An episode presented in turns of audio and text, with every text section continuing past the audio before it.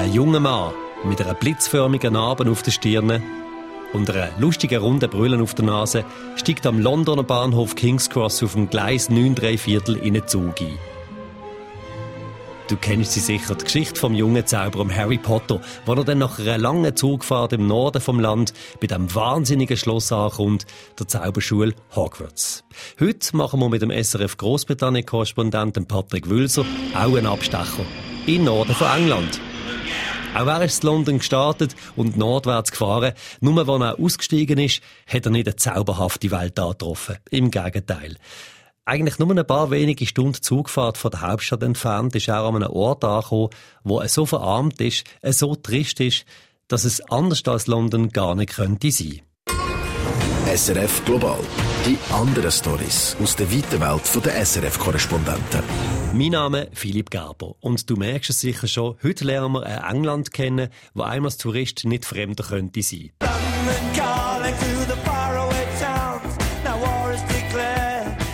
Die meisten von uns ziehen sich bei einer Englandreise eben nach London. Vielleicht nach kurzen Abstecher auf Brighton ans Meer oder auch für einen Tagesausflug nach Oxford. Darum könnte man gut meinen, dass es überall in England wimmelt von Restaurants, von Markenläden, von Businessleuten in Anzügen und kauffreudigen Touristen. Die Realität sieht aber ganz anders aus. Ein Beispiel dafür ist Grimsby. Grimsby, das ist der Ort, wo der Patrick Wülser von London aus mit dem Zug besucht hat und ihm ein komplett neues Bild von England gegeben hat. Ja, das sind zwei verschiedene Universen. Also, das ist einerseits die, die Weltstadt, die Metropole London, der Ort eigentlich mit dem höchsten Pro-Kopf-Einkommen, also erstens in ganz Großbritannien, aber auch im Vergleich zu Europa eines der höchsten Einkommen. Äh, es gibt auch hier in dieser Hauptstadt Armut, Bettler, Obdachlosigkeit. Aber London ist eigentlich der Ort mit den exorbitanten Mieten, Häuserpreisen, den riesigen Einkommen von all diesen Bankern. Und wenn man dort in die Provinz kommt, eben zum Beispiel nach Grimsby, äh, ehemalige Fischereihafen, grosse Fischerstadt, das könnte auch eine Minenstadt sein dann ist doch der Lebensstandard ganz anders. Also statistisch gesehen sind das Städte, die vergleichbar sind mit den ärmsten Gegenden in Spanien oder Portugal. Also ein riesiger sozialer Graben.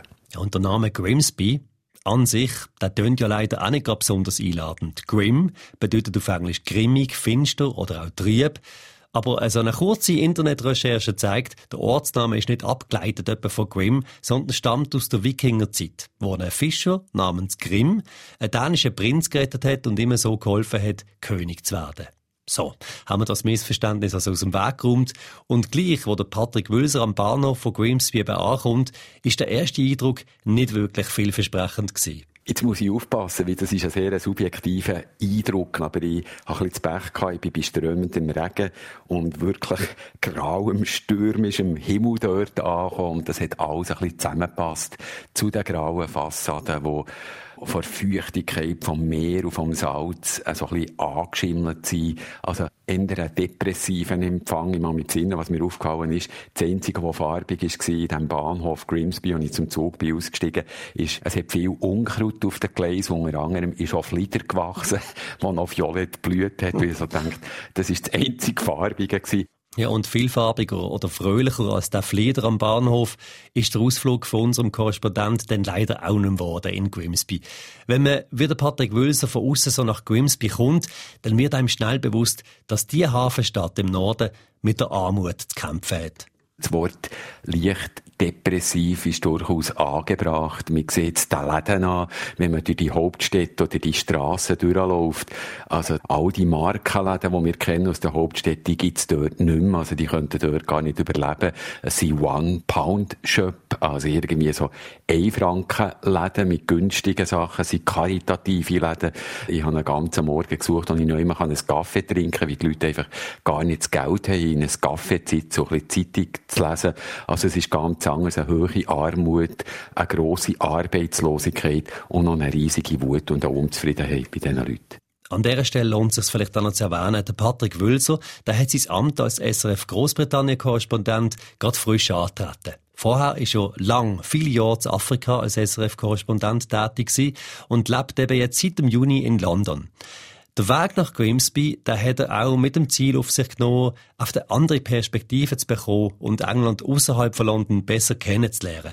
Und Grimsby hätten dann aber eben wohl oder übel gerade ein paar Jahre zurückversetzt. Es hat mich ein bisschen erinnert an meine Zeit in Afrika. Es ist ein, bisschen ein krasser Vergleich, aber dass eben die Schule, wenn man so an einem Ort ist wie in Grimsby, bin dort bei einem Lehrer zu Gast gewesen, wo mir ein bisschen erzählt hat, was die Schule für eine Funktion hat, dass das eben bei weitem als erstes nicht eine Bildungsinstitution ist, sondern für über die Hälfte der Kinder eine Kantine, also der Ort, wo sie eine warme Gratismahlzeit überkommen.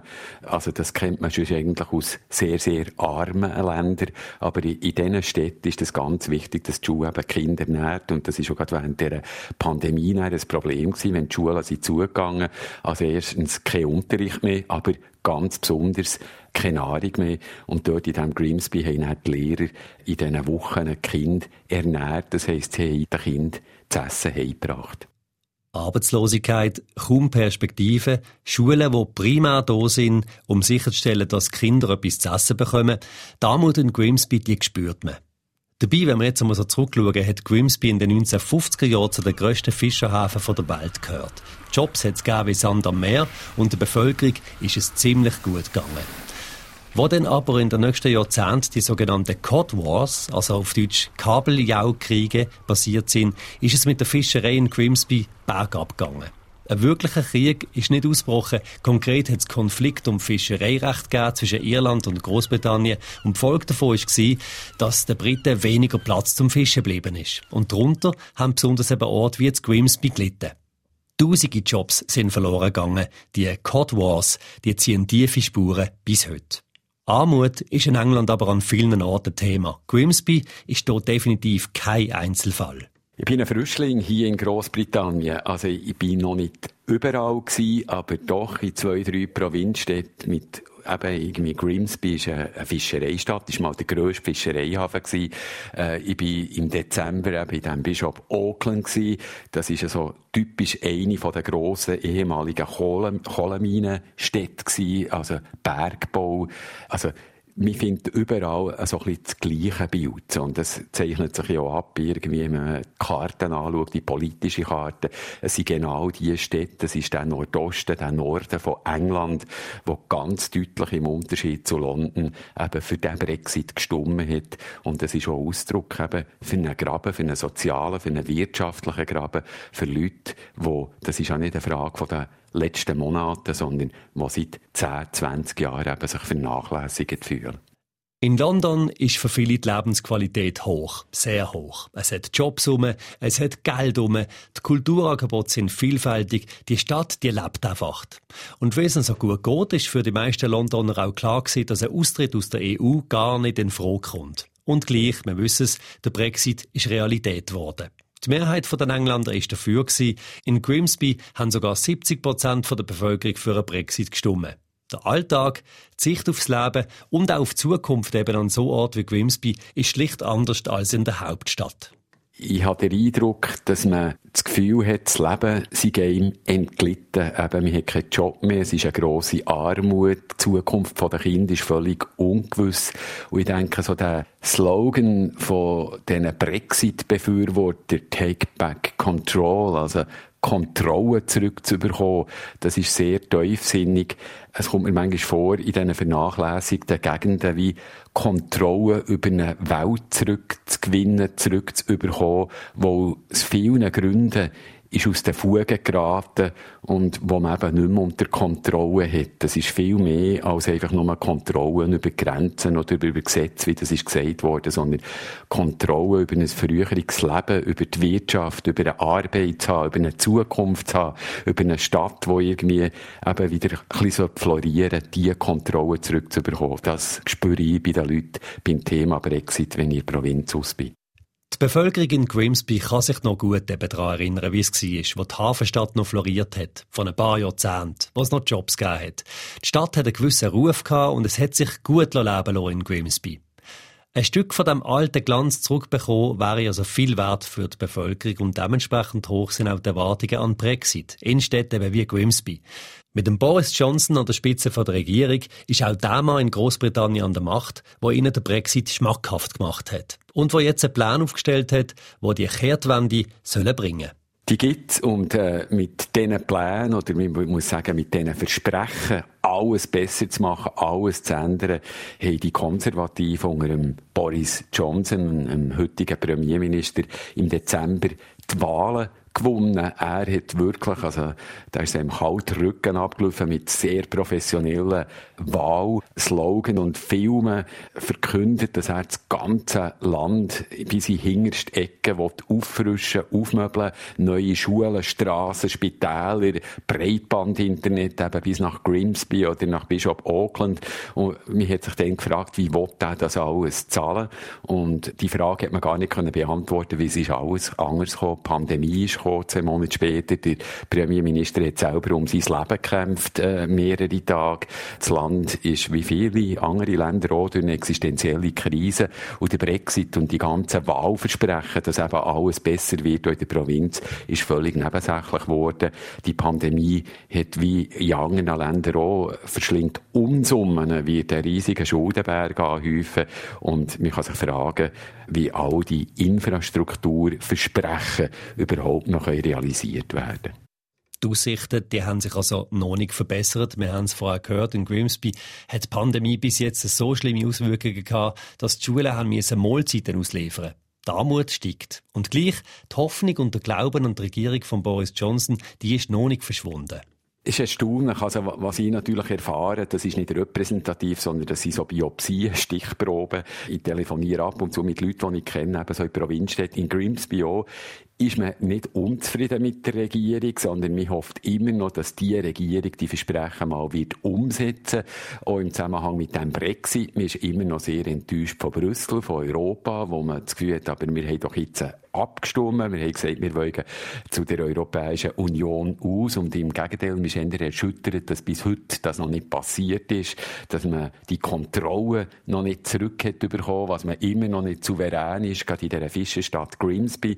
wo eben die ganze Fischereiwirtschaft irgendwie in den 80er Jahren ist kollabiert, zusammengebrochen, versteht man immer noch nicht, warum alle anderen britische Hoheitsgewässer können fischen können und man selber irgendwie da zurückgedrängt ist und nicht souverän selber kann bestimmen wer da überhaupt mit dem Schiff kann in die Küstengewässer kommen die Bevölkerung in Grimsby glaubt an eine bessere Zukunft. Alles eine Frage von der Zeit. In London hingegen, wo die Bevölkerung mit fast 60 Prozent dafür gestimmt hat, drinnen zu bleiben, drinnen in der EU, da schaut man der Zukunft eher kritisch entgegen.